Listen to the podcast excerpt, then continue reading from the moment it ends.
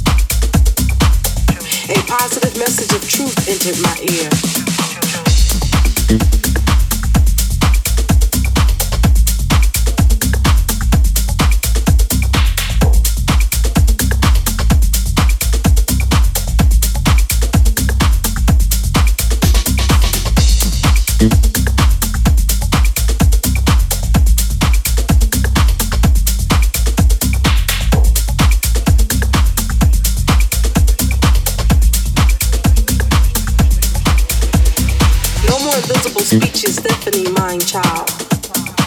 With neglected pleasures, being addicted to the now. Floating through time, gravitating towards a warm arm. With an appetite for the emptiness that promises no more. No more uncontrollable eruptions of emotional depression. A primal SOS from the barren prison of selfless expression. That only the guilty with innocent souls know. Buried in the social scar tissue of the defective ego. No more relentless sifting through bodies, seeking self, settling through competitive combat for what's left on the shelf. A mad melee of supply and demand driven by gullible pride that leads to sedating the you that suffocates inside. No more forever, no more, because I've been shut my eyes. And the difference between God's words and man's will was realized. Seeing the opposing parallels lies some liquid and others frozen, that need to never seek from man thank you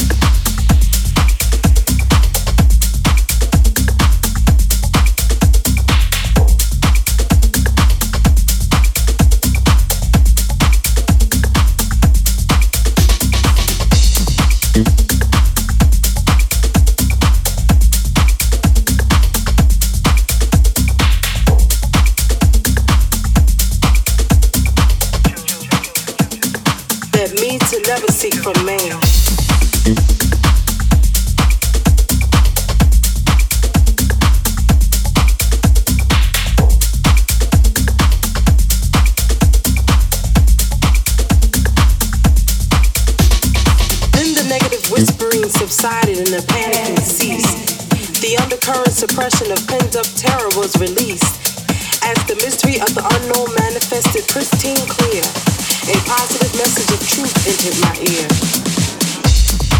ear.